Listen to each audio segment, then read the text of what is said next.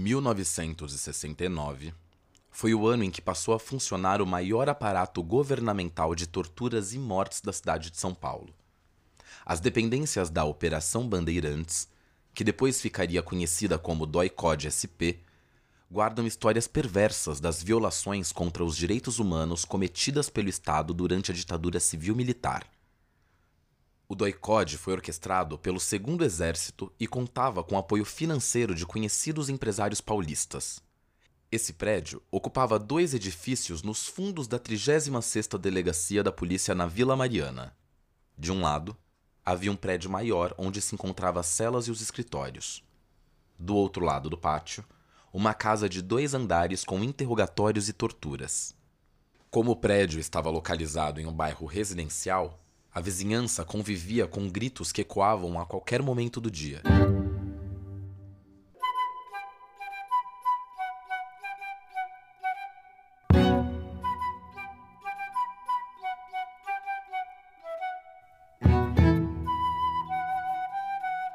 É, foram, por causa dessa questão do Yostami Fujimori, foram 15 dias de pau direto. Torturas diárias, até três vezes por dia.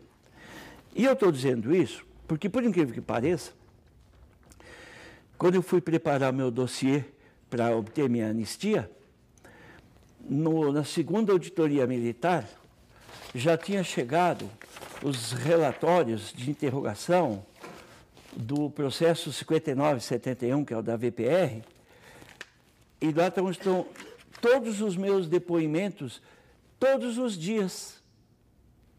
Às vezes às oito e meia da manhã, às vezes no mesmo dia, 15 e 30, mas invariavelmente a partir das 22 e 30 à noite. Todos os dias. A princípio, a Operação Bandeirantes era um experimento e não constava na estrutura oficial das Forças Armadas, e seus quadros eram preenchidos tanto por civis quanto por militares.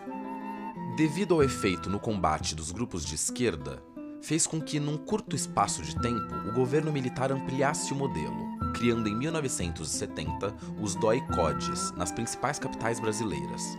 O fechamento do regime ganhava mais um contorno, com um órgão de inteligência e repressão dedicado exclusivamente ao combate de opositores em todo o país.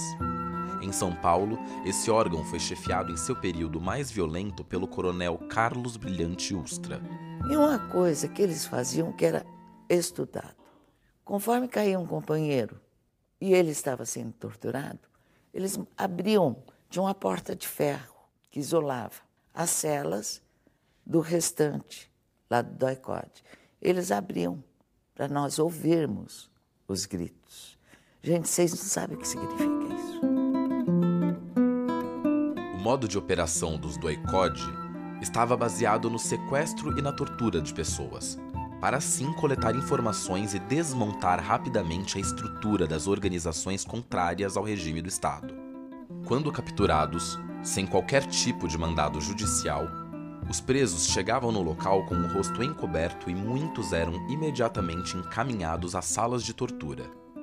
Muitas pessoas morriam em decorrência das agressões, como foi o caso de Vladimir Herzog.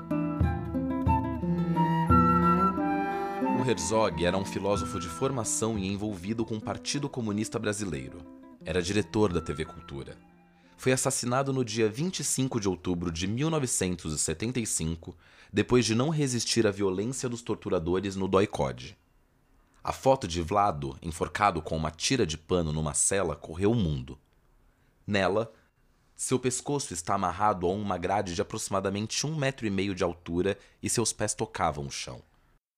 No Instituto Médico Legal, foi confirmado pelo legista Henry Shibata as versões do exército de morte em decorrência de asfixia mecânica, o que só viria a ser corrigido pelo Estado brasileiro no ano de 2013, no âmbito da Comissão Nacional da Verdade.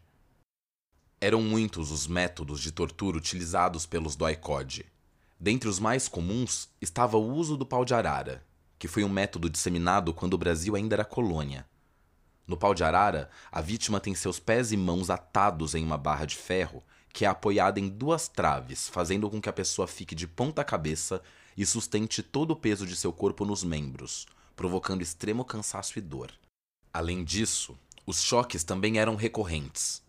No caso mais evidente da aliança entre grandes empresários e a estrutura de repressão de Estado, sabe-se que Henning Boylissen, presidente do grupo Ultra, da Ultragás, importou do exterior um aparelho de eletrochoque e ofereceu aos agentes.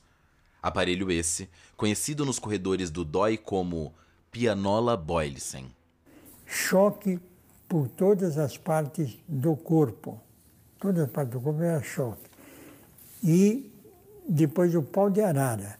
Me penduraram no pau de arara e deram tanto uma tábua, tanto bateram nos pés que a tábua quebrou. E eu fiquei com o pé um tempo enorme, com o pé inchado e tal. A 36ª Delegacia de Polícia continua funcionando no local, mas agora tombada como patrimônio histórico em 2014. As memórias dos ex-presos que por lá passaram confirmam que a violência era um dos pilares da manutenção do Estado brasileiro, algo muito além de meros casos isolados. E de fato, era amplamente conhecido pelo alto escalão da política nacional.